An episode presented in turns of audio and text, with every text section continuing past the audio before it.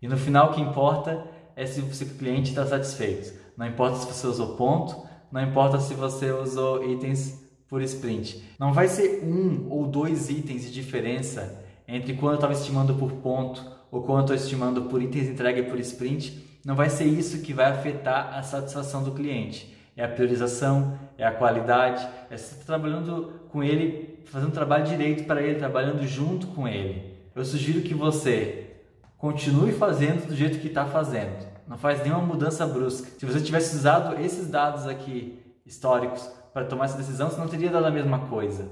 E aí, se começar a se repetir muito, a gente discute tanto sobre ponto, o que, cabe, o que, não cabe, e aqui está dando certo, apresenta para a equipe e mostra se não vale a pena experimentar essa abordagem aqui.